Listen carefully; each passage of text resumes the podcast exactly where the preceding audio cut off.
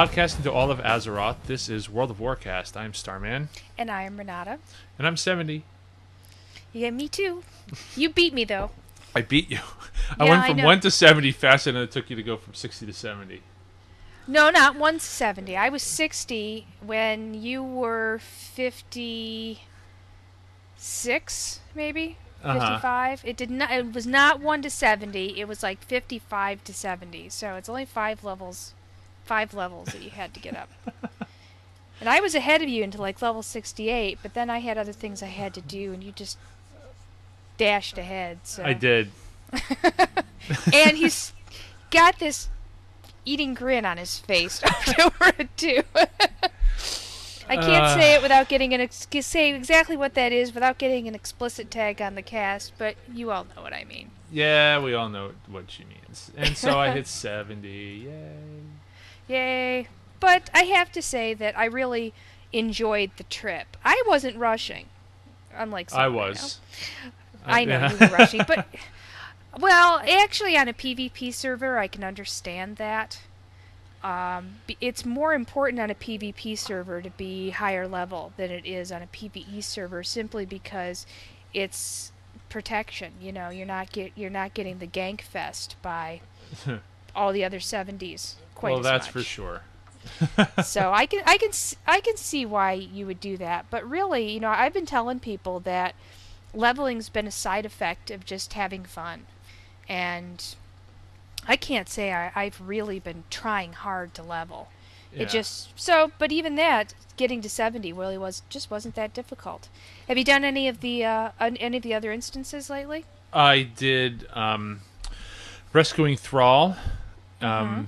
You know, and uh, let me see. I keep forgetting the the like official Old names of these things. Yeah, Caverns Durn- of Time. Caverns of Old Time, Hills- Durnholde, or or Hillsbrad, or Rescuing Thrall, Thrall, or you know whatever it is that everybody calls it. And yeah, then I did Old um, Hillsbrad. I did um, Dark Portal, the Black Mm-hmm. Morass.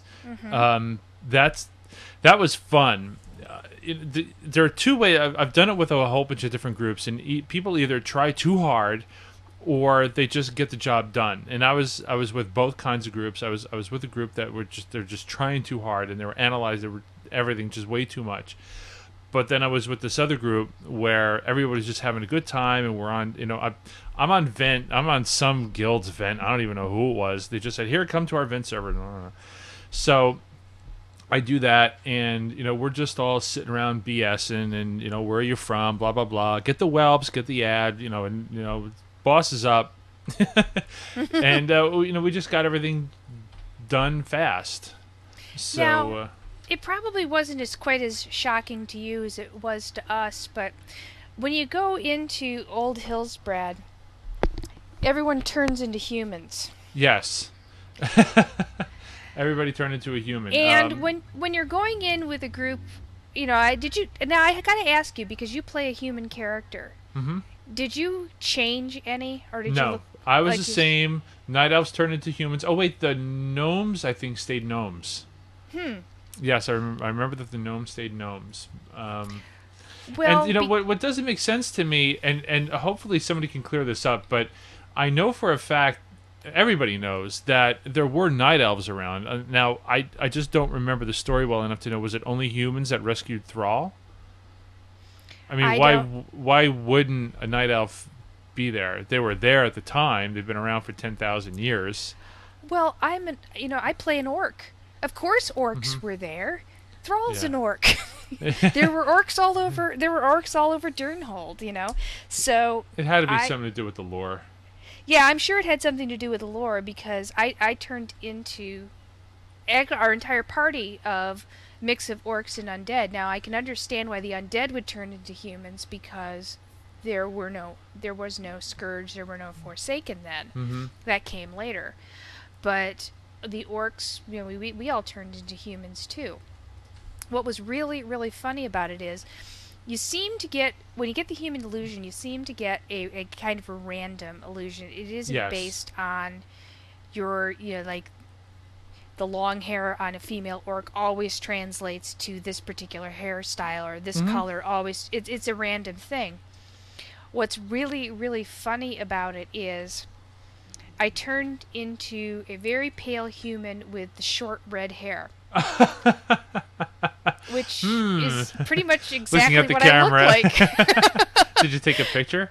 no, I didn't. I should have, but I, I didn't take a picture. But it, it was just kind of funny that of all of the of the possible combinations, it chose pretty much exactly what I look like. Now, you know, they don't have glasses, so it wasn't quite right, but it was um, it was pretty funny when I when I turned into that. But that's a that's a really fun instance. I got to go back there because I got to get my Caverns of Time reputation up. Yeah, I got my But- Caverns of Time. I turned in the uh, the Black Morass and I got 8800 uh, Caverns of Time. Oh, that's good. and um, I think that got me into Revered, if I remember correctly. I need to get was an honor. revered. I need to get revered in Caverns of Time because of some enchanting recipes that I need Mhm. to get. And actually that's what I'm going to be talking about after the news is enchanting in Outlands. Cuz I've been working hard on that and I was doing some research on it. I said, "Hey, this would make a cool segment." So I haven't done any of the other ones yet. I'm, I'm still. Um, what I've been doing is I'm I've been bouncing between um, doing these instances and getting my reputation up and doing some PvP. I've been doing both, Mhm.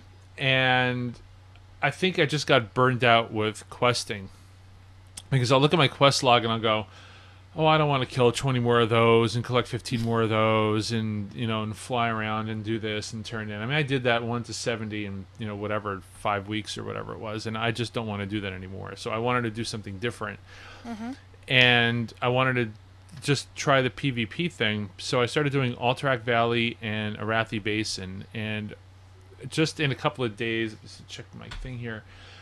Uh, twelve thousand one hundred twenty-eight honor, which I know is not a lot, but it's only been you know two or three days since I started doing this, and I have forty-one Arathi Basin markers, um, twenty-four Alterac Valley, and only have three Warsong Gulch. So basically, what I'm saying here is I'm working towards my epic PvP set, Hmm.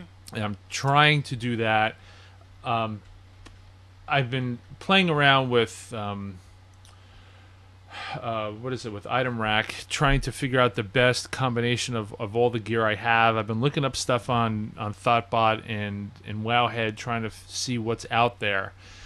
Uh, what happened the other day was I was just questing normally through Nag uh, Nagrand, not Nagrand, um, um, Netherstorm? Netherstorm. Thank you. I was trying to think of another one that began with an N. Uh, the Bringer of Death dropped. And if anybody doesn't know what the Bringer of Death is, this is something that gets uh, about two, two fifty, sometimes even higher G on the auction house. It's a two-handed staff. Let's see, thirty-two stam, thirty-one int, crit, a spell crit rating uh, improved by forty-two, and increases damage and healing done by magical effects up to one hundred and twenty-one. And I popped forty spell damage on that puppy which cost me only a few G because I had all the mats from disenchanting a bunch of stuff that I didn't need. So I've been doing pretty well with, with that. mm-hmm. But then you know the, the whole thing with PvP, it's uh, and I'm trying to get my my stamina up, and I if I go to my PvP set, let's see, my stamina, my health is 7200, and if I just go normally, it's a pathetic 5600. That'd be like my PVE set. I haven't looked So, lately, but I, I last I remember my sta- my my stamina made my health a, little bit over eight thousand, something Uh-huh. like that. But of course, being a warlock, I really really emphasize stamina more than intelligence. Actually, I I, I tend to go m- much more into stamina gear because of course warlocks can turn health right Mhm. directly into mana, and Right. so you got to have a, a lot of stamina. But I've really been going for plus damage gear. Right now, I don't remember what it is exactly, but with my racial blood fury on and with a trinket and the plus damage food, I can Mhm. I'm almost up to plus a thousand spell damage. Nice. Very, So very, how did you do that? Because my spell damage is only 501 right now.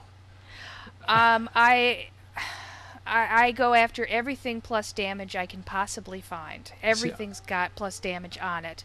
Um, I use the plus spell damage food, either blackened basilisk or the poached blue gill or blue fish. I don't remember which. And um, using the trinkets, also using superior wizard oil, which gives me plus 42 to spell damage. Mhm. And uh, I did some of those Valentine's quests, and I got plus 23 spell damage candies. Okay. And so I've been using those. At, I, I'm running out of those, so I, I only use them for like before boss fights and that sort of thing. But that stacks with the food. right. So I, I don't have the I don't have all the details right in front of me, but I will I will post kind of my what I've been doing with my gear to get my plus spell damage up. Okay. Plus, I am working on the reputation necessary to get more plus spell damage uh, on for enchants. So my my goal is to break a thousand without getting the without using trinkets or the blood fury ability. Okay, I'm gonna have to talk to you after this because you know I've been I've been working on my stuff and I, uh, I'm only 501. Well, let me let me let me just click this and yeah, 500. I think sitting without without the um, without the blood fury and without the um, without the trinkets, I'm about 700 and I think it was 752 last time I checked. Okay. So I but as I said, plus I'm all about the plus damage. Let me ask you this: Do you go for um, crit chance at all? No. Reason that's more of a destruction lock spec. I see. I'm I'm demonology, Mhm. so I don't do a lot of burst damage spells. Mostly what I use are dots, and yeah, you can you can crit dots, but that's not as big a deal. That's not as big a deal. So I would rather go for. I go for plus damage over plus crit chance every single time. See, I've My been going for crit. Uh, Maybe that was the wrong thing to do. Well, you're a mage, and mages do much more. You don't do dots; you do burst damage. That's what's your true. What's your crit percentage? Uh, seventeen point seven six. See, mine's only like eleven percent, Okay. but um, I I would rather go for something that does damage every time rather than something that has a chance of doing something seventeen percent of the time. hmm If you see what I'm if you see what I'm getting at. Yeah. So I, you know, I, I don't know which necessarily gives you ends up giving you more damage, but as I said, I, I just go for plus damage over over plus crit. I don't really pay that much attention to plus crit. I'm playing with some of my other equipment here. I can get my I can get it up to 575 with but then my crit chance goes down dramatically to like 10%. Well, you know, it's all what you it's all what you I have to play with think it. is cool. As a mage, you know, you really might want to pay more attention to crit chance. It just depends on how you're doing But the damage. You're right in the sense that you want to make sure that you're always going to do something as opposed to sometimes doing something. But you know, at the at the same time, like I crit pretty often. I it's I mean my crit chance is is low, but I know that when I look in um uh what is it in damage meters that my crit chance is actually higher than what my crit chance is. Like it your says crit chance is I mean, I'm sorry, than what your no. crit chance is. I'm sorry. Let's say that again. I see that my uh, actual crit is higher than my crit chance. So, like, if my crit chance is like 12%, it'll show up in uh, in damage meters as like 14 Hmm. or 15. So I, the- I, I'm gonna have to fiddle with this. Like here, like I got these things called junior technician third grade goggles. They look freaky, but I you see I just bumped up my uh, my spell damage to 560. No, I'll have to play with it. I don't have a lot of socketed items either. I'm gonna have to play with those also. Well, and plus some of the reasons that I get plus damage are things that you're not going to be able to replicate as a mage because I also get plus dam plus spell damage from I get 5% extra spell damage by having my Felguard out and having the Master Demonology Mhm. on. So that's not something you're going to be able to replicate. But yeah, we'll we'll compare uh, we'll compare We'll compare offline. notes.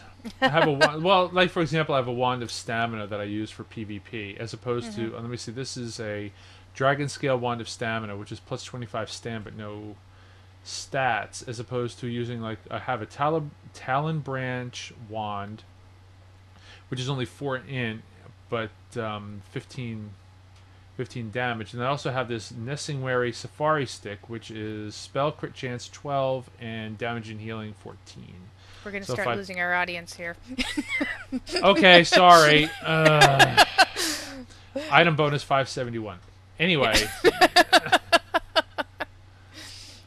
anyway, the other cool thing about 70, of course, is flying mounts. flying mounts.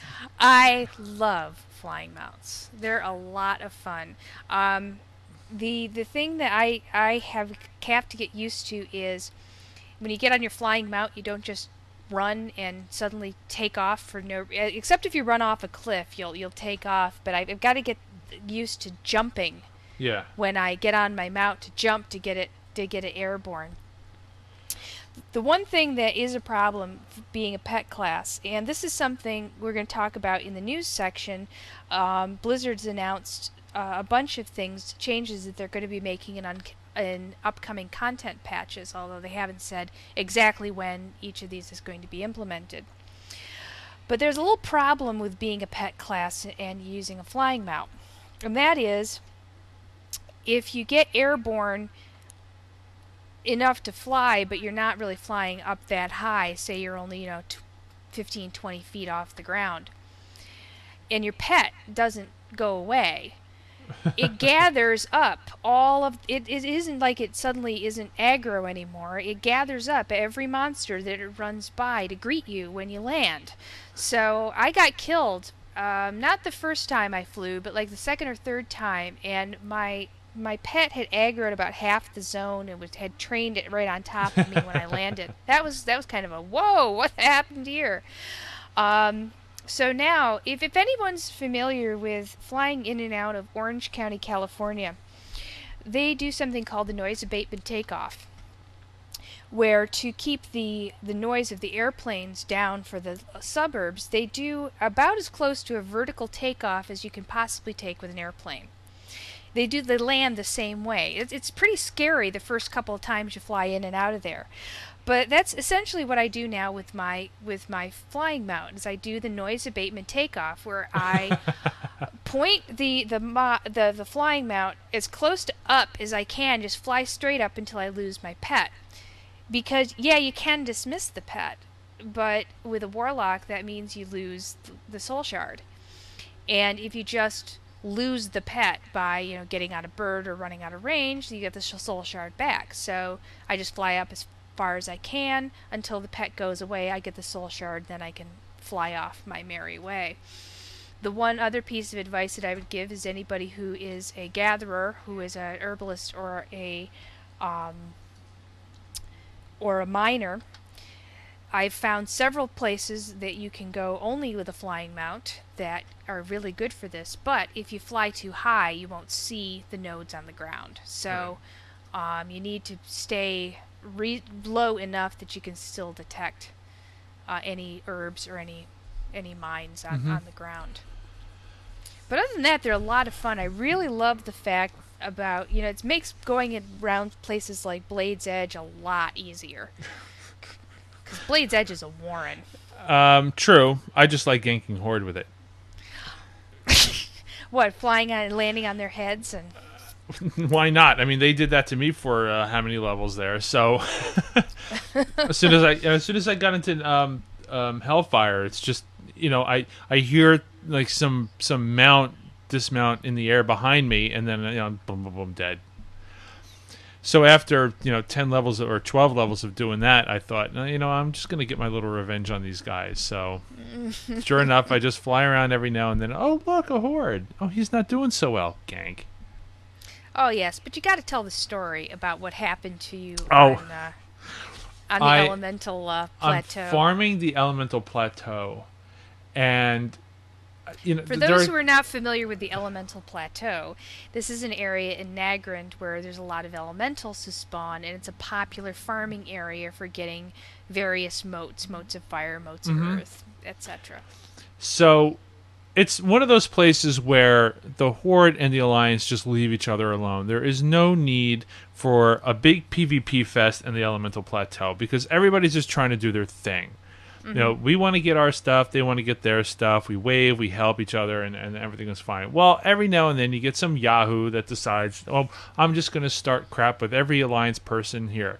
So they gank me, and I think there was one other, I think a Druid. Um, yes, as a matter of fact, it was a Druid who was also getting ganked. And so we would spawn and gank him back and, and after a while it just got real tiring. So i just respawned and I, I hit my mount my flying mount and i just went straight up in the air. Well this yahoo starts flying after me. What he's going to do to me in the air i don't know because he can't hit somebody else in the air from the air. So after like a couple of emotes like slash chicken or, or, or stuff like that he dismounts in the air and falls to his death but that wasn't the funny part. He did it again.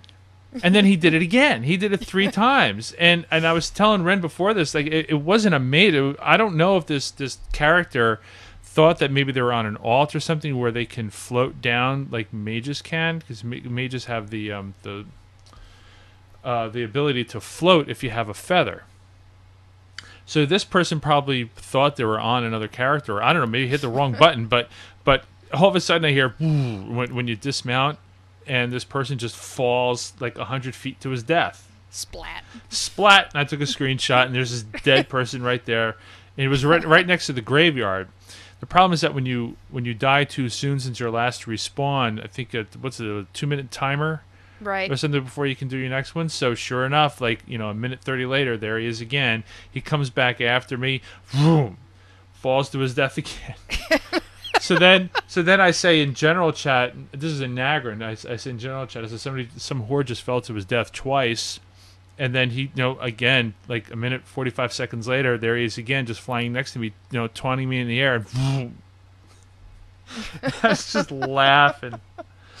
I, and well, I just little, I had to little go. Darwinism, little Darwinism at work yeah. there. well, can you imagine permadeath? Uh, like if this was a permadeath server where you're level seventy, you get your mount, you fall to your death. What games had permadeath? um, that was uh, Diablo 2. Was it Had Okay. hardcore mode where that that was permadeath, and um, EverQuest had that one very short-lived uh, Discord server that had. Oh, that's right. That's right. But It it's, didn't last not- very long. No, that was they did it for one month and then closed it. So, um, the other the other thing people really ought to know about flying mounts is that y- y- there's other ways to die in a flying mount other than uh, getting off at 100 feet above the ground. You can be shot down. Kryler was shot Yep. down over one of the um, forge camps. Most of the forge camps, like Forge Camp Rage, Forge Camp Anger, Forge Camp Terror, etc., have some sort of air defense, whether that's fel cannons, and yes, they can shoot you out of the air. That's what happened to Kryler. He looked down, there was this green burst below him. was like, oh, that's not good. And uh, boom, he was dead and they or they have flying guards or dragons. Uh, there's some cities that also have uh, flying mounts near them. Usually, the opposite fact. Well, both factions have flying mounts. It's just that the ones of your own faction won't attack you. Obviously. So obviously, so it, you can be attacked, but really it's it's much it's much easier getting from one place to another with a flying mount. And I really didn't find it any problem getting 900 gold together by the t- by the time I reached 70. no, it me didn't, me neither.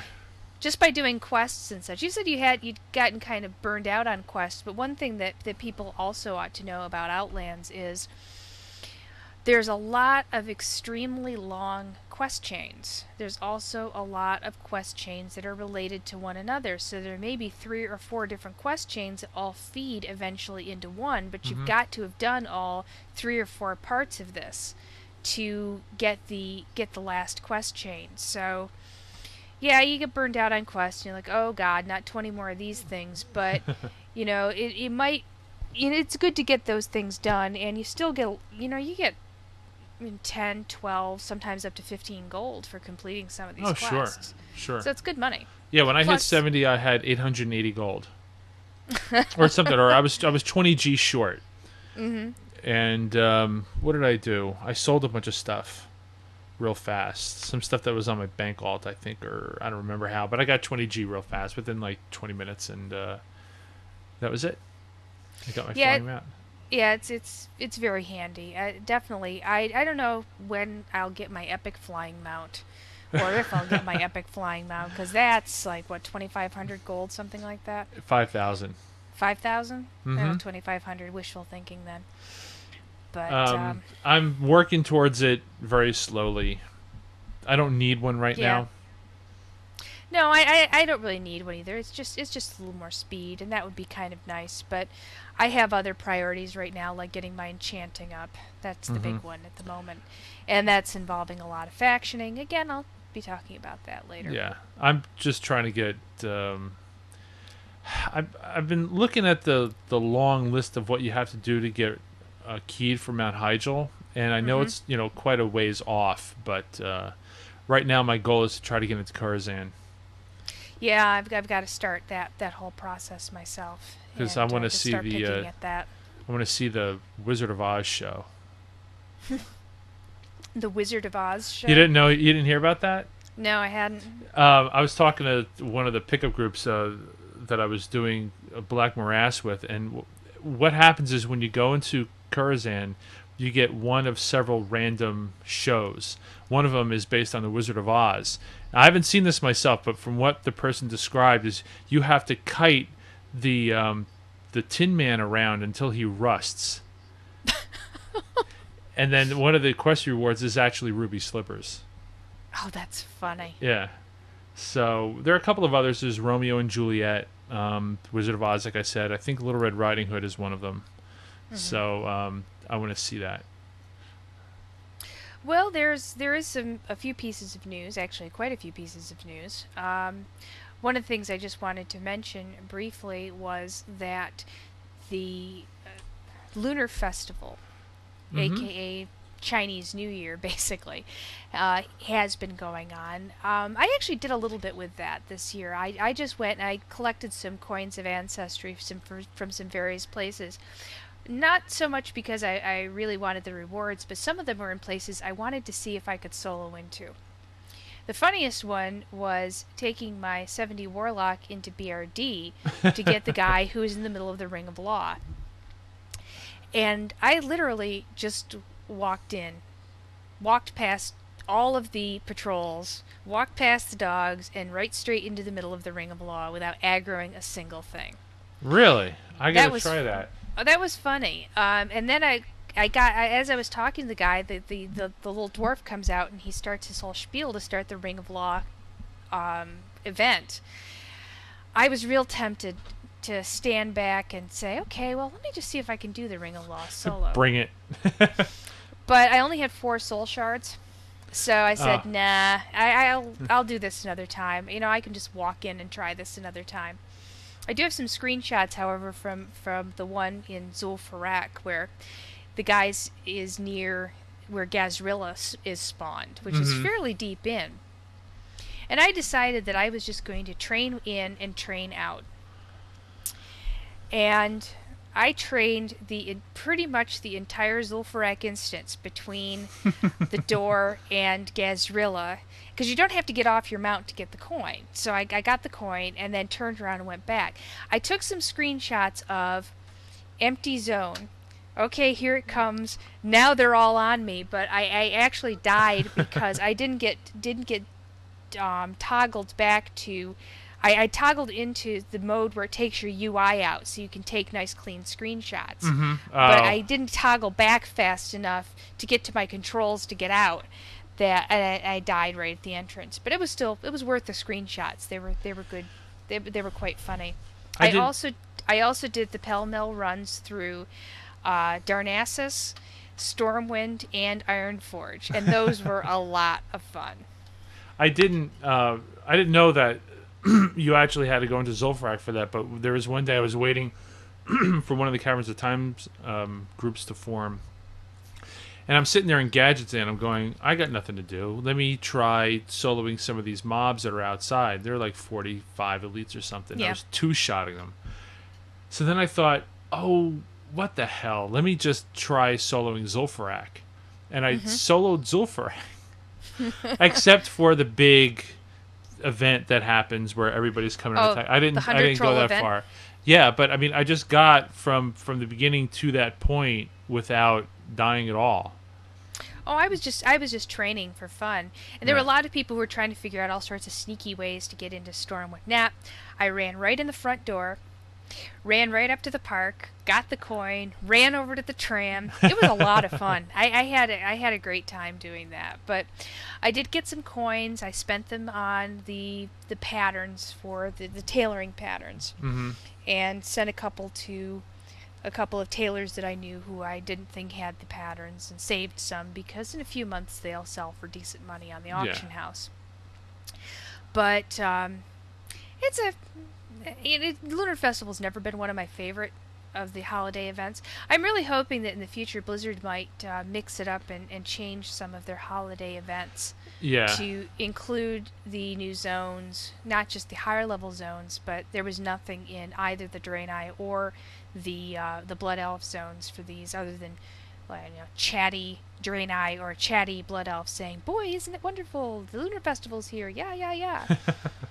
um, there wasn't anything new, and I, I'm, I'm just hoping that you know, since we've been through these several times, that maybe they'll come up with some new uh, some new holiday quests. Yeah, the the Christmas one where you have to save the reindeer, that's getting old. Didn't yeah, like I've done it done it a couple times now, You know. so that would that would be kind of nice. And the Yeti one where you have to kill the Yeti and, and, like everyone and their mother is farming it. Mm-hmm. And you know you miss it by a split second. No, I don't like that one either. Well, if you do that in the first two days, you know, af- after after the first couple days, you can go up and he's already spawned and he's just walking around and nobody's doing anything to him. So, True. if as long as you're a little patient, you can usually do it sooner than that. Um, the next piece of news is kind of an interesting one that you know it'll it'll be interesting to see how this all pans out. Um, back in October, I think it was, a an outfit called WoW Glider um, filed a complaint against Vivendi and Blizzard. Uh, WoW Glider produces one of the many botting programs, which allows you to farm and hunt and do all sorts of things while your computer's playing for you and you're off, you know, doing your homework or watching TV or doing anything else other Mhm. than watching your character. It is totally against the end user license agreement.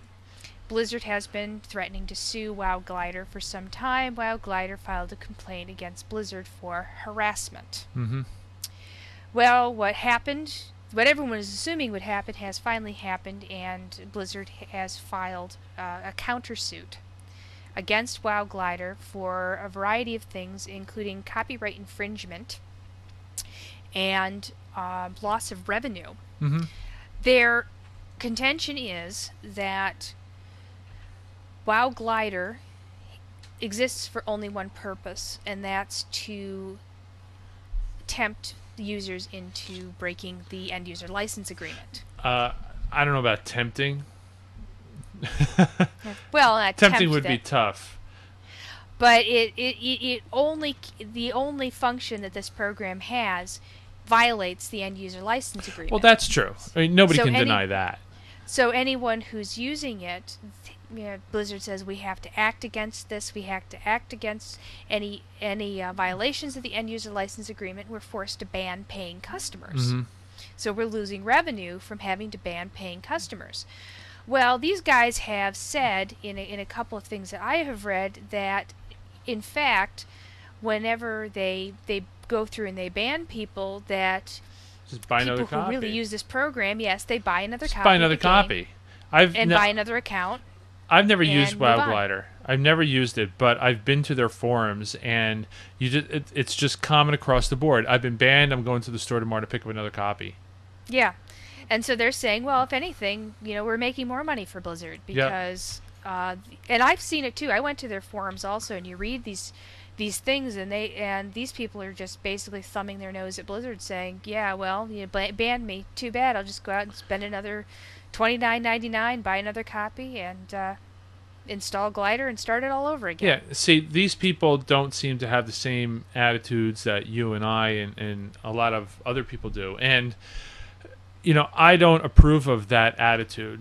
I really don't. I mean, I don't play the game. I hate bots. And Mm-hmm. the day that the bots were cleaned up, I was just so happy because I'm so sick and tired of dealing with them. Yeah, and it's still much better than it was. it's so much better now than it was, and I can farm my own stuff, and I don't have to deal with other people, and I don't have to report anybody, and I don't have to, you know, worry that you know somebody running around in a circle is a bot, and I have to tag something before they do. I mean, it's just all that crap is just gone now, and I'm just loving it. So, you know, Blizzard wants to keep the game um, clean for everybody. They want to make sure that everybody has an even hand in, in what's gathered and spawned and, and, and all that. And I have to agree with that. but as gamers, we understand this.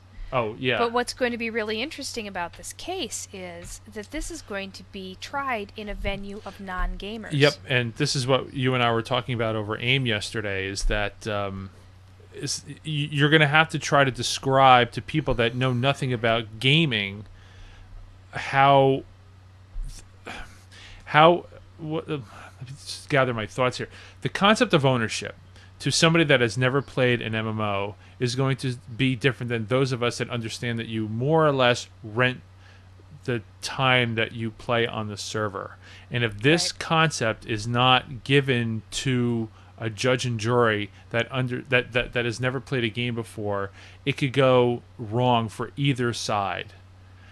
And Ye- I, I just think that because everybody says, "Oh, I have," or, or my my shaman, my druid, my mage. Well, it's really not yours. It's it's not your gold. It's not your shaman. It's it's Blizzard's, and you know you're renting it. Right. Um, at the same time, Blizzard has, and I think I've said this before, they have an NPC in the game that that says right to your face, "Time is money, friend." And you know, if the concept of time spent in the game comes up, uh, And it will. and it will. Uh, it can also go in either direction depending on how it's presented. So, this, as you said to me over AIM yesterday, this is going to be a landmark case.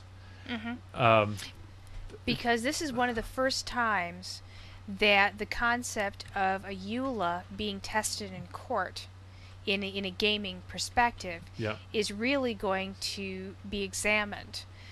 So, because, you know, breaking a EULA is not breaking the law right. as such. Yeah, people seem to use the word illegal a lot. rules. Yeah, you're yeah, break- they use. It's Go ahead. illegal for you to do this in game. Well, it's not illegal. It's against the end user license agreement, and Blizzard can cancel your account over it. Mm-hmm. right. But it's not like, as you were saying, it's not like the police are going to show up with handcuffs. no, So this will be. We're definitely going to keep our eye on this. It's too early to tell since really just you know motions, counter motions have been filed, but uh, we'll definitely going to keep an eye on it and see where this goes. Um, it, this could be very interesting to see. You know, what if Blizzard loses, and what what's that going to mean for other ventures like this? Yep. Personally, I don't see how they can lose. I mean, they have a license agreement. You sign it. It- I mean, that's it. I mean, I, I mean, I, I'm not a lawyer. Let me just say that. I am not a lawyer, but the fact of the matter is, you you, you agree to the terms of uh, of service with this thing, and you say, "Well, I will follow your rules." And if you break the rules, you know, I, it's it's just like anywhere else, school, work, you know, where the road, wherever you are, you break the rules, and and that's it. Yep. So as I said, that'll be kind of interesting to follow. Mm-hmm. There was a there was a long post on the WoW Europe boards from from Blizzard that was stating some things that are going to be introduced in some un- upcoming content patches, and um, some of them are more interesting than others. I'm just going to go over. We're just going to go over the ones that kind of caught our eye. They didn't say exactly which um, content patches they're going to be introducing all of these in, but these are things that are probably going to be coming up within at least the next half year or so. Uh, dismissible totems. This is a big one for shaman out there. Right now, when you when you call up a totem as a shaman, it's there until it expires, and sometimes that can take up to a couple of minutes. Mm-hmm. But that can be a problem because things will still aggro the totem. So if you know if you're in an open area, you lay down a totem, you're fighting, and you go to another area, and you're starting to fight there, well, something can come back if you haven't cast another totem of the same element which replaces it. Like, say you cast a fire totem, and then you're going to cast another fire totem later. That would that will just cancel out the other one. But Right. if you've left a totem back there somewhere, something may come along and aggro it, and then find out who. Oh, hey, you own that totem. I need to attack you. So Entering the- combat. Huh? Yes. huh what? Having the ability to dis- dismiss totems you don't want uh, is a really, really big one. The other one is that, uh, that I wish that we'd had dismissible totems. Is a lot of the fire totems have um, are basically AOE's, Mhm. and you know you lay down one of those, and then suddenly a mage sheeps something nearby, and you're like, oh crap, and you're you're you're struggling. Now, what I usually do in those cases is I'll replace it with a frost totem, which doesn't have an AOE effect to it Mhm. uh, that will break sheep. So, but if you're not quick on the draw and you don't replace it with something else, then it's going to go off. The sheep's going to be broken, and someone's going to be going to be mad at you. But um, I think that's going to be a big help. The other the other uh, thing in the talent, skills, and classes that I really liked was they said they're going to have additional hunter pet spells. I'm really hoping that they introduce some new hunter pet spells to some of the pets that have not gotten any love in that regard. Mhm. Uh, bears, spiders, um, pl- tall striders. It would be nice if they got some special things too. I'm really hoping for a spider because my my blood elf hunter has a black widow spider pet, which I'm very fond of. You don't see spider pets very often. I just think, you know, she's got this short black punky hairdo with a black widow spider. It's just so stylish. And uh, I I really want to keep this black widow spider. So Blizzard, if you can you can give some love to the spiders, you know, some sort of poison bite or something like that. That would be that would be very nice. Um, also under talent, skills, and classes, Druid Epic Flight Form. Yeah, I saw that. Uh, good because I think that druids deserve it. They got flight. Uh, they got flight form, and why not get the epic flight form? Well, you know, I got uh, I got free. Well, it's not really free mount. It's sixty. I want a, a a- I want a flaming fire fire pet of some sort. Oh, you do, And huh? I- yeah, and I, I wish that they they had some sort of a warlock epic flying mount quest with a you know I want something that that flies and flames. I miss that. well, there's that phoenix mount, right? The uh, the the legendary The- phoenix mount.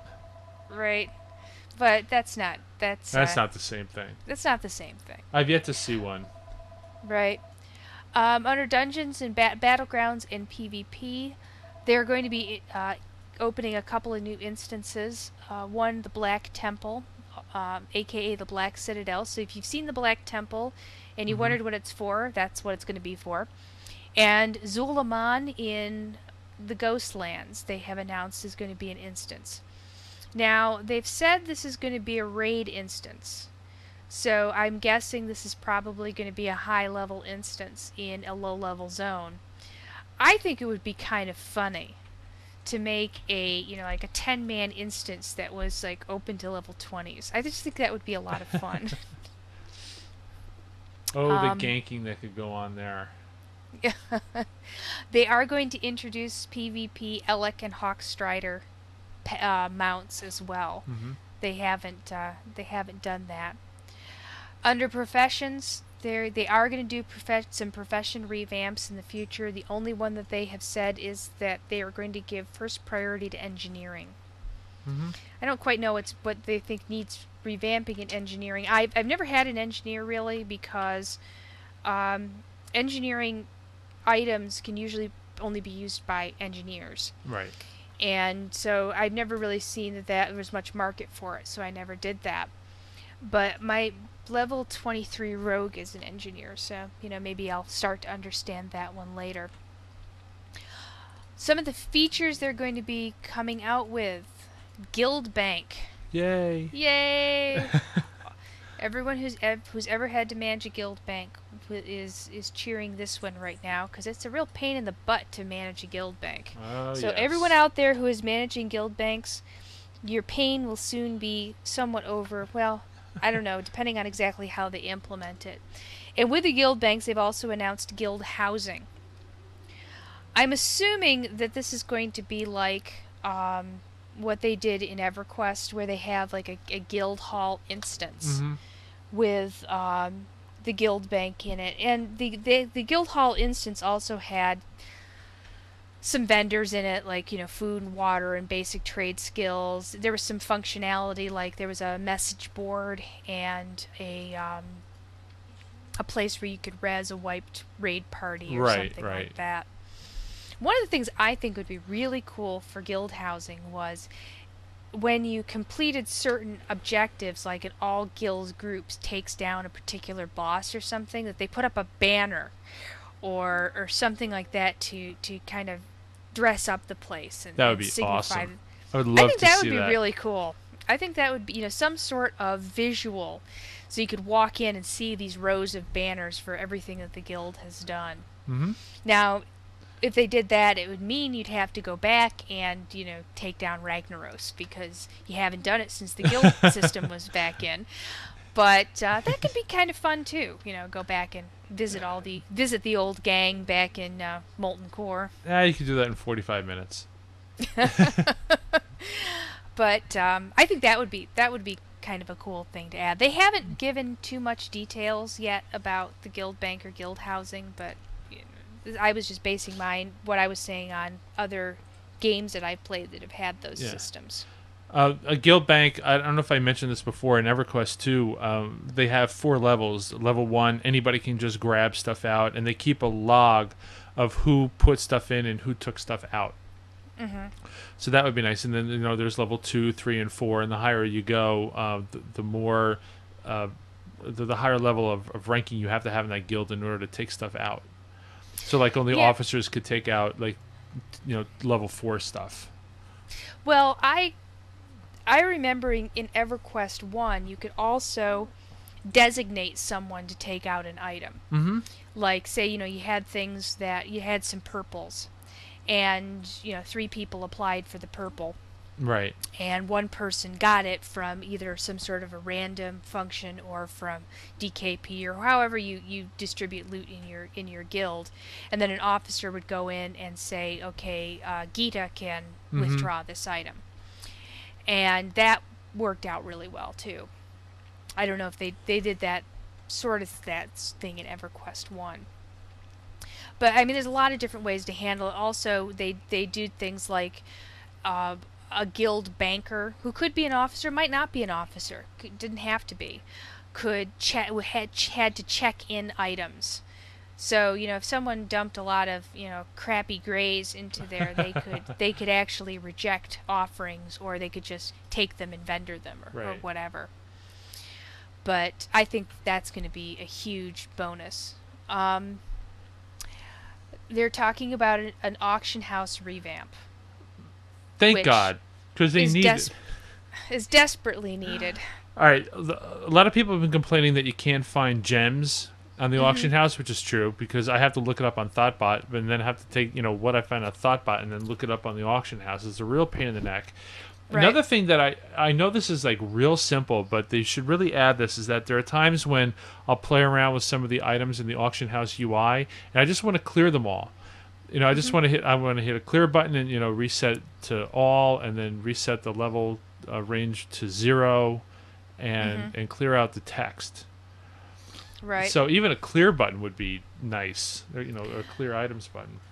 I'd like to see being able to search for particular stats. Yeah. Well, I said Like, that a long sh- time ago. Only show me items that have int on them, or stamina, or, Or both.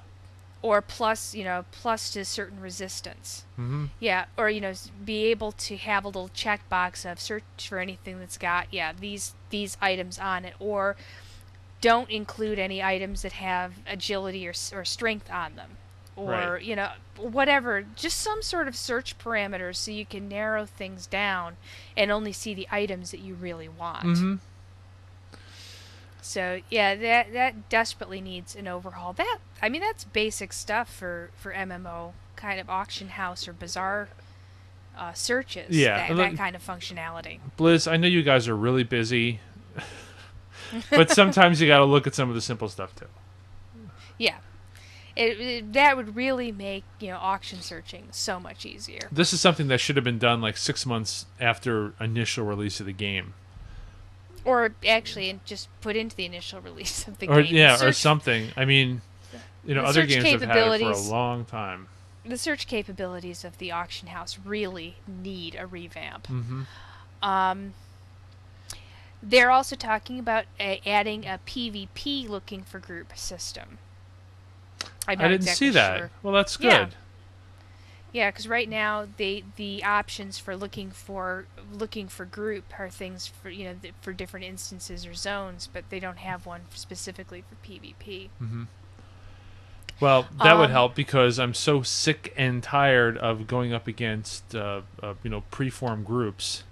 The, you know, I, I was doing um, what was it, Arathi Basin yesterday, and over and over again, and we were just up against the same pre-made horde group, seven, eight times in a row, to the point where we, we just didn't even bother. And I don't like that. I don't I don't like the fact that you know you get pre- like you can't have pre-made versus pre-made. You get some Right. you know pickup group from a whole bunch of random servers, and they all just sit around not knowing what to do, and the horde are just like traipsing all over you. and you know, no matter what you do, no matter how hard you try, you just can't get everybody motivated. Right. They're also going to include some visual spell timers for classes in the inter- user interface. Um, I've been using add-ons to do that sort of functionality for a long time. But uh, and the other thing that they said that they're going to include is characters are going to be able to choose last names. Great, can't wait to see those. Yeah. Well, yeah, I kind of have mixed feelings on this one. On the one hand, I kind of liked having a last name in, in other games that I played where that was an option. Well, yeah, in games But- where the players don't name themselves IP daily. um, well, they do in, in all the games that I've ever played. You get names like that. Yeah, it's But- worse in WoW though. Yeah, it is. And you know, you get you get those comp. It gives people a chance to set up names like IP Daily or. Mhm. um, you know, setting up compound words and sentences more easily. So, yeah, they've just opened up a, a new set of headaches for the GMs. So my my my thoughts my thoughts go out to all the GMs who are going to have to deal with far more uh, name problems than they ever had before. Mm-hmm. I do hope that they they do it like other games have, where last names are something you only get after you've hit a certain level. Right.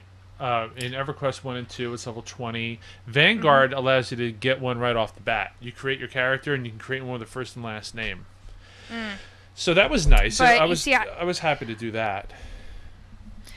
Yeah, but at the same time, you have a lot more people coming up with extremely inappropriate names if it's allowed right from level one. Yeah, I know. At least you got to play the character up to a certain level before you can uh, before you can do that. So we'll see what happens with that. All right. One last thing that I wanted to mention, and uh, I'm not a big YouTube fan. Not U2, the group, YouTube. is that uh, I'm I'm gener- generationally impaired, and um, you know, I mean, just when I was a kid, I used to make like stop action movies and everything, just like Star Wars and all that. And um, you know, I guess if if there was a YouTube when I was 12, I would probably put it up there. But you know, making myself look like a fool, no, not so much. but uh, YouTube is holding a video contest that asks you to record your funniest World of Warcraft moments. Had I known this, or had I seen this the day the guy fell to his death three times in a row, uh, I would have loved to have videotaped that or recorded that somehow. Did I just say videotape? Oh my god! Yeah. I'm just dating myself left and right today, aren't I? Yes, you so, are. um, if you go to worldofwarcraft.com, it's right there. It's the second news item, right under the new World of Warcraft news wallpaper. Yeah, and you've got to have some sort of a program which will capture video from the game. One of the ones that I know a lot of people use is Frapper, Mm-hmm. F R A P P R, and um, have gotten really quite good results with that. Yeah. But yeah, YouTube's funny. I, I don't I can't say I go I go to it except if I someone links to something. Yeah, me kind of too. Funny. I don't I don't just go looking for things on it. But uh, My nephew is 14. He's on the thing all the time, and, and he says to me, he goes, "What can I do? To, can I borrow your video camera?" I'm like, "No, dude." I am not going to be a party to this. I mean, are you sure? I've read articles in Wired and Time and Newsweek about you know how you know people do things and they say, "Well, I'm proud of the stuff I've done." It's like, "Well, maybe now that you're, you know, 15, 16, 18, but are you are you really going to be proud of that sort of stuff when you're 30 and you know your kids are going to find it that that's one of the problems with the internet is that this stuff never goes away and well, it's kind of like like the the one they call the Star Wars kid. yeah a poor the- kid If you if you want to want to look up a good example of how how not to embarrass yourself in public, um, the Star Wars kid is a good one. It's just a kid who was in his basement. He was he was trying to do this kind of lightsaber routine using a golf tr- Well, swing trainer. was it i mean was it first off i think it was his school i don't think it was his basement i think he did it at school and well, he he left he left the tape at school. Oh, and okay. somebody found it and put it up on the internet. And this thing has spawned a life of its own to the you know this Mm-hmm. this poor kid has gotten harassed and uh, he's had people making versions of this video where they have uh, put in special effects for the lightsaber and such. So he um i think they actually s- tried to sue someone for harassment over this. Yeah. But but it's it's that's a good example of uh, things that you how would you like you know if your kids you know you're saying daddy what's this thing about star wars kid was that you oh, God. Well, all right. So I did a search for Star Wars Kid on YouTube, and it's just like it's the first link. mm-hmm. Poor kid. but yeah what seems like a good idea now may not be a good idea much later on I'm just watching it now. He almost hit himself in the head. What is? It's been a while since I've seen this. It's been a long while. Right. Well, anyway, I, I just wanted to do a very brief uh, segment on enchanting in Burning Crusade. My uh, my warlock is an enchanter, and I was doing some research on different things and different um, reputations I was going to have to grind, where I could find recipes, and I thought I'd just share a little bit of the information about what I've learned on en- enchanting at 300 plus. At 300, you'll be visiting the enchanting trainers in Hellfire Peninsula. If you're Horde, it's at Thrallmar, and if you are in, if you're Alliance, it's in Honor Hold. And the only recipe that you get from her, which uses any of the old world components, is the ruined fel iron rod, which uses uh, greater eternal essence, a large brilliant shard, and of course your old ruined arcanite rod. If you don't have an arcanite rod, if you cheaped out, you gotta go get one because you need it to make your ruined fel iron rod. That's the bad news. The fel iron rod is made by blacksmiths and it requires, I think, six um, fel iron bars, which you'll need 12 ore to make. Mhm. So if you're not a miner, you're going to have to rely on someone else to get this. Now, one of the things I also will say about this is that I've been seeing a lot of the fel iron rods on the auction house for considerably more than what you could get buying the 12 ore or the 6 bars. Mhm. So you want to look at both because it's not that hard to find a blacksmith who knows how to make the fel iron rod. Fel iron rod's made with 300 blacksmithing. It's one of the very first recipes they get a blacksmith gets when they go into burning into the burning crusade areas.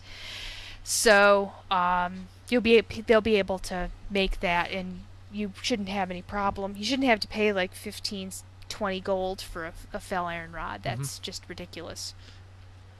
Um, there are there's one dust, two essences, two shards, and a, and a crystal that are that make up the things that you're going to be using for all of your 300 plus recipes in Burning Crusade. The dust is arcane dust. It's pink. Why couldn't they come up with another color for the damn dust? Are you complaining I- about the color of arcane dust? well, I mean, you're already alliance Think of- bashing all the time. I mean, now you're I know, I'm terrible. But think about it this way. Dream dust, what color is dream dust? It's pink. It's What pink. color is illusion dust? It's pink. Pinker. And what color is arcane dust? Even pinker. It's hot pink. Now, what about some guy who's got some poor guy that's got like red green color blindness and isn't going to be able to tell by looking in his bag which shade of pink it is? Why couldn't they make it yellow or white or you know something like that? So, it's but it's it's hot pink. Arcane dust is your most common disenchant, and you'll get that off DEing just about any of the Outland greens. Mhm. Lesser planar essence is the the first of the essences. It's the less common uh, disenchant from Outland greens, and you're more likely to get lesser planar essence from disenchanting weapons than you are from disenchanting other types of items. It's kind of a cool, an interesting thing about that. One of the things that I have done when I have needed extra planar essence and it's up for outrageous prices on the auction house is looking for any cheap weapons, outland drop weapons that are on the auction house. You can often find them, you know, up there for two, maybe three gold. Getting those and disenchanting those, and a lot of the times you'll get planar essence. Mhm. The greater planar essence is a less common disenchant, but you need level 64 greens or better to do that. More likely again from weapons. You can also create them by combining three lesser planar essences with no special skill required. Small prismatic shards are a common disenchant from any of your Outland blues up to level 65. It's a rare uh, disenchant from Outland greens up to about level 63. Mhm. And large prismatic shards are possible from Outland Blues at 64 plus. They're a common disenchant from Outland Blues 66 plus. I get a lot of these disenchanting stuff that drops in dungeons. Right. And you can turn. oh, Go ahead. Sorry. And yes, you can turn um, you can you can turn three small prismatic shards into one large prismatic shard, Mhm. but you need to have 335 enchanting to do that. Yeah. it's a I'm not too special ability.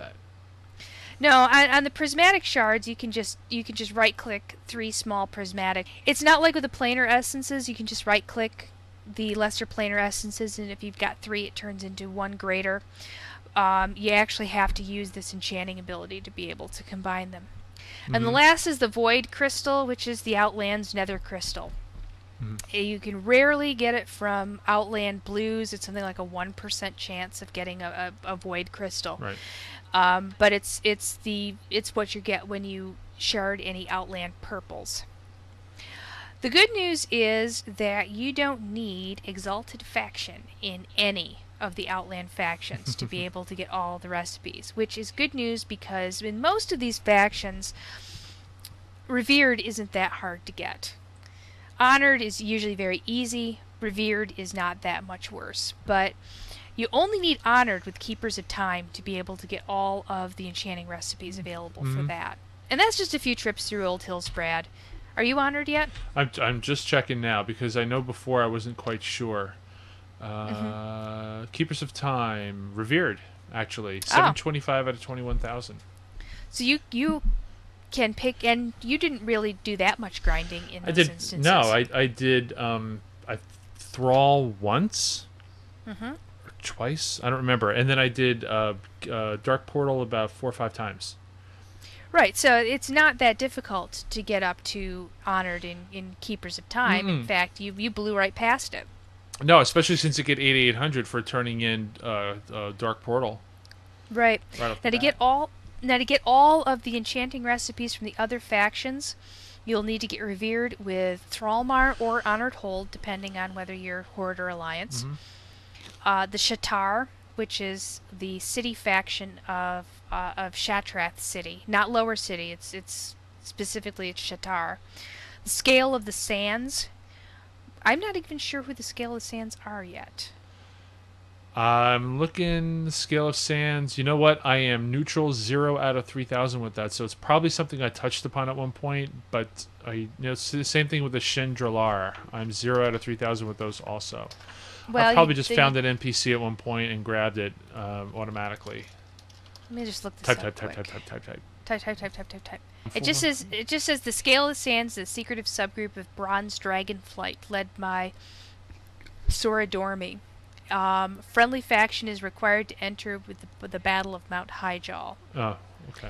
So it's uh, it's a dragon faction. Looks like there's only one. There's one. Um, there's only one recipe that get that you get from Scale of the Sands, and that's Formula Enchant Ring Stats, which will enchant a ring with all stats uh, plus four. Okay. However, there is one catch to this. Um, I love the fact that there are ring enchants. By the way, hmm this is new to Burning Crusade, and we will. I'll talk about that more in just a second.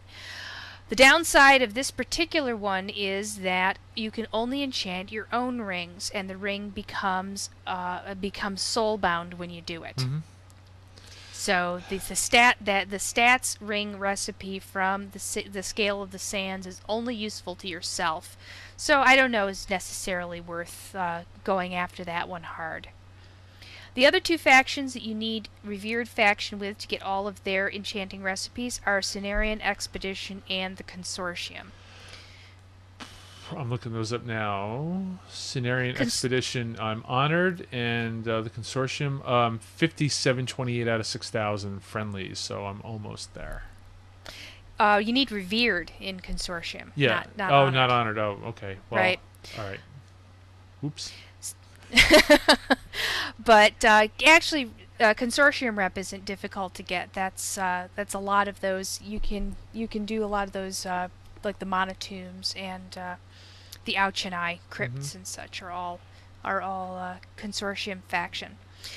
But thankfully, there are no ones where you've got to get exalted rep, and that's a, a big yay for me because getting exalted rep really kind of sucks. hmm Um, in addition to the the various dusts, essences, and shards, and occasionally void crystals that you're going to need for your for your recipes, you're going to be using lots and lots of primals. hmm Primal water is the big one. There's a lot of of enchants that are going to need primal water, and um, primal shadow, primal might, which is one of those ones that's one of those funky um, transmutes, and primal fire are all ones that you're going to need as well. So, depending on exactly the type of uh, enchanting you're going you're going to be wanting to do will depend on the type of uh, of motes that you're going to want to get.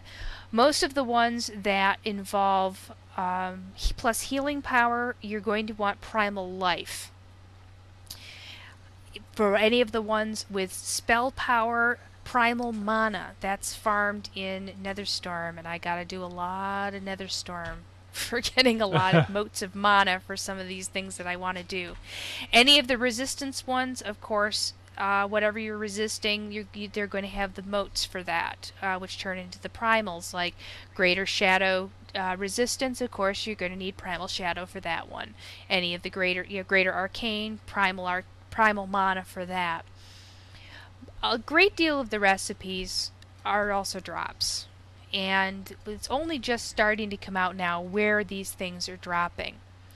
All of the weapons enchants except for the major healing weapon enchant they're all drops. And they're mostly out of places like Karazhan and the Arcatraz and some of the big bad level 70 instances is where these things are going to be dropping the um, the other th- thing that's kind of cool though is there are two gems that you can make as an enchanter. One of them being a prismatic sphere and that is uh, made with of course with with prismatic shards. I don't remember what level of enchanting that one comes to. Oh the prismatic sphere is 325 enchanting and that gives you plus 3 to all resistances and fits either a red or yellow socket. And a void sphere which is enchanting of 350 Yeah, I've seen that. I haven't gotten to it yet. well, the, dis- the the disadvantage of the Void sphere is you need the rude Eternium Rod, hmm and that's going It's- to be a major pain in the butt.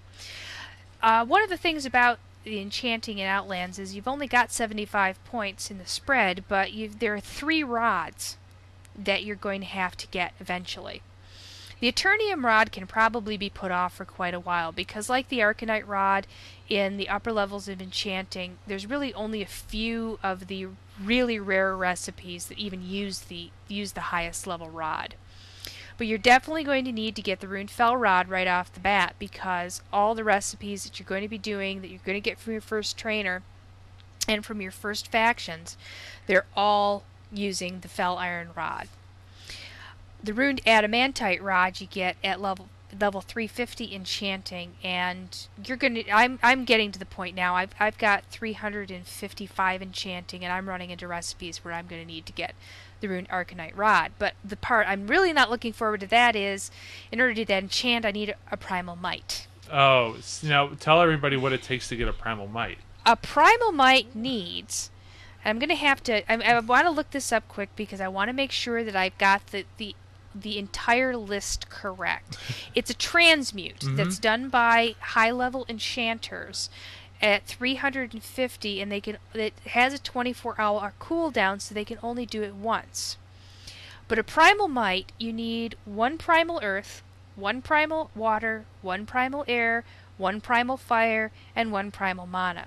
For those of you who are not familiar with the mote and primal system, motes drop off it's motes are basically like what the um, essences and such were in the in the old world. Like you you would get uh, right. essence of earth, essence of fire. Well, mm-hmm. the replacement for this are the motes. And they drop much more frequently than the essences. Yes.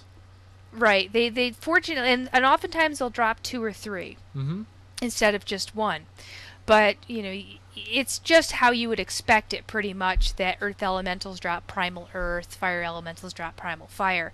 Uh, there's also some mana creatures, and those drop the primal mana, but you need 10 motes to turn into one primal. And then you've got to take all of these things to find an enchanter who can do this and is willing to, to do the do the uh, transmute for you.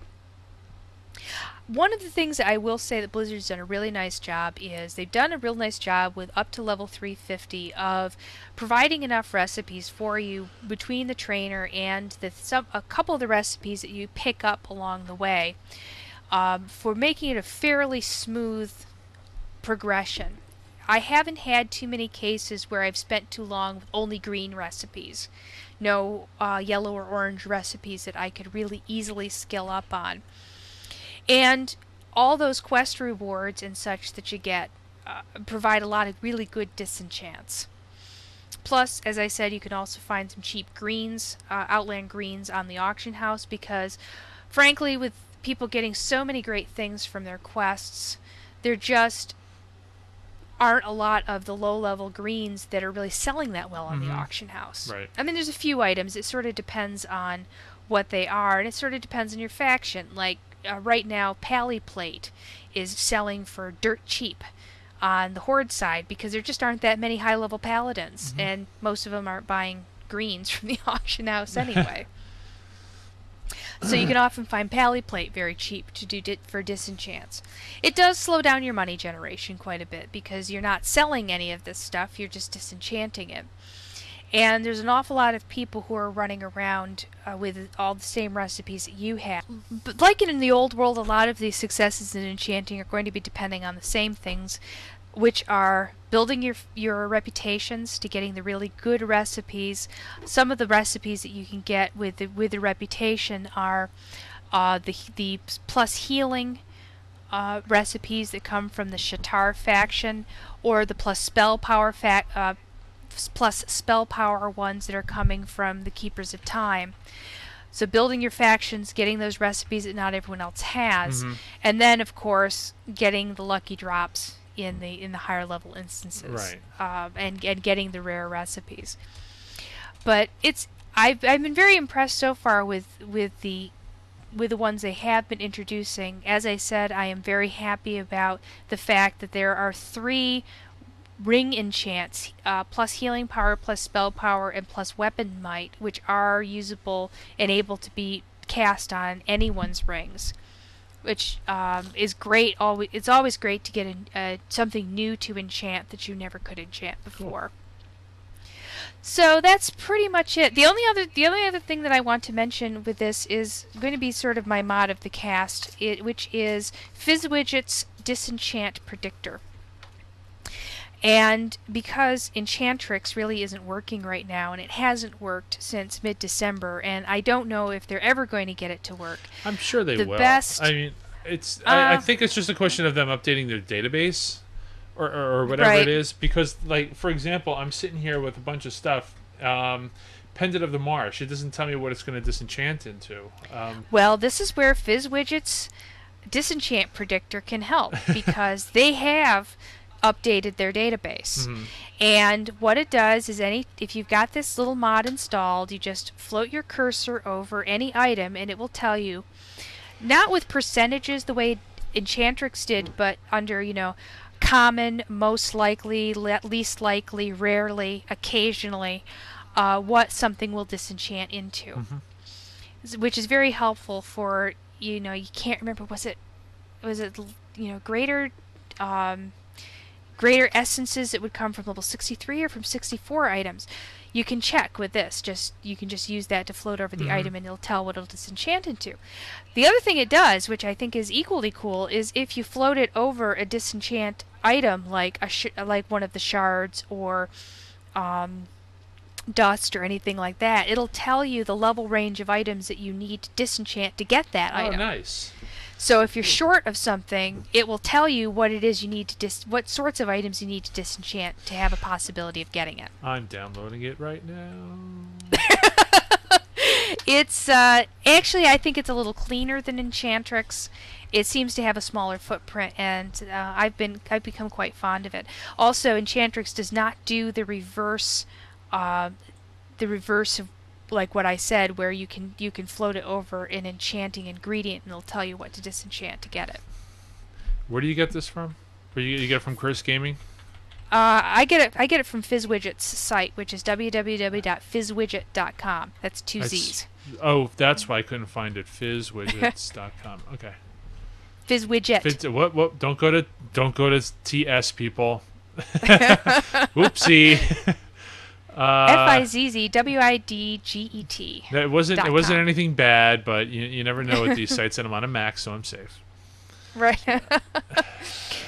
But uh, so that's that's my mod of the cast is Fizzwidget's Disenchant Predictor. here it is. Disenchant predictor.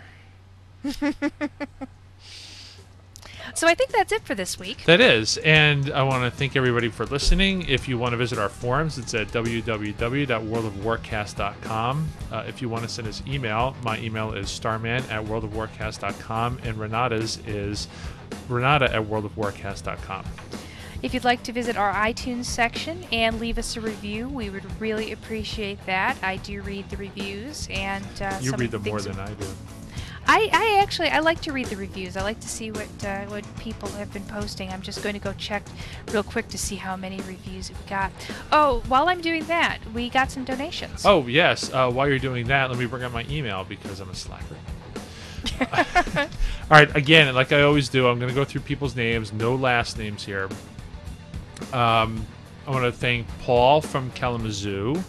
Um, let me see here. We got John from Australia, Chatswood, NSW.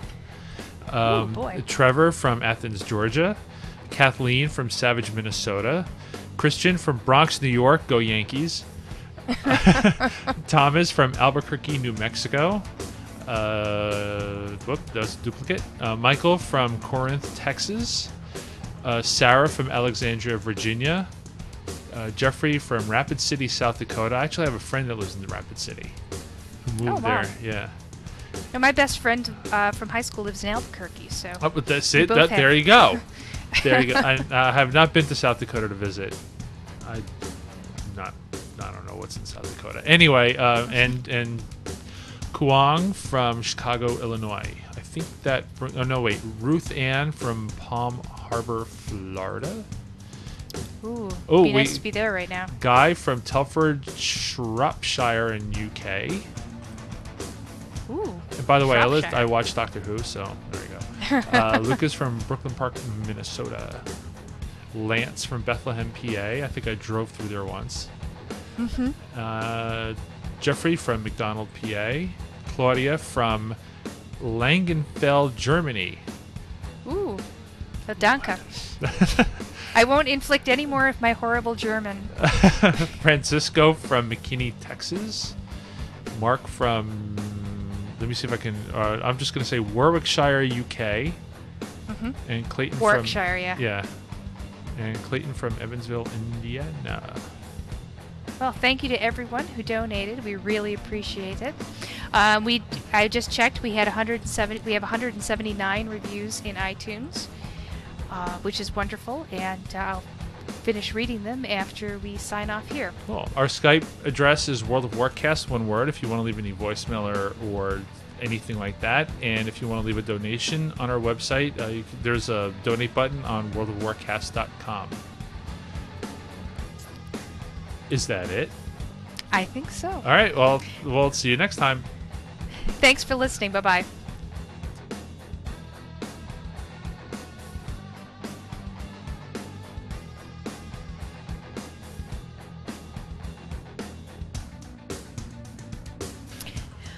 If you want to So leave us. Oh, oh, oh, you blew it. Ah! Just go. We were editless. Damn it. no, we were. Oh well, that okay.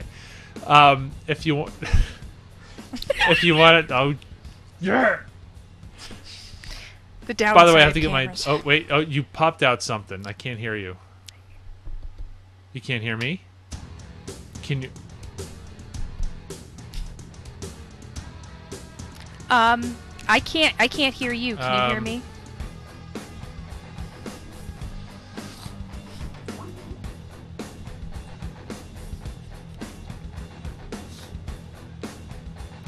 Okay. Can you hear me now? Yeah. Yeah, I think the, the audio just went completely kaput. Oh, it was all your fault. I don't know. I just felt like saying that. Where were we? Okay. If you were going to talk about our Skype number, um, or on the. Yeah, let me start that sentence over. Edit, oh, edit, edit. ah, damn. I know. I'm getting one. tired. I, I flub when I get tired. Um.